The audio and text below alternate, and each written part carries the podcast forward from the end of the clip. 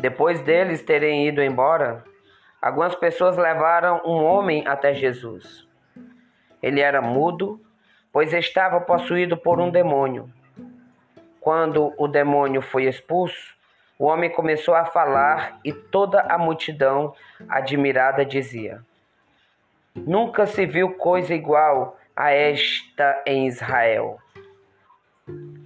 Os fariseus, porém, diziam: É o chefe dos demônios que lhe dá poder para expulsar demônios.